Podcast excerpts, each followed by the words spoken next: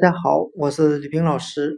今天我们来学习词根 m o v，表示移动的含义。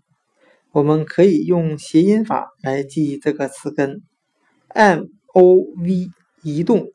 它经常读 move，它的发音很像汉语的木屋，牧民的牧，房屋的屋。我们这样来联想这个词根的含义。牧民所居住的房屋是可以移动的房屋。今天所学的词根 m o v，它经常发 move 的音，那我们可以联想成木屋，牧民所居住的房屋是可以移动的。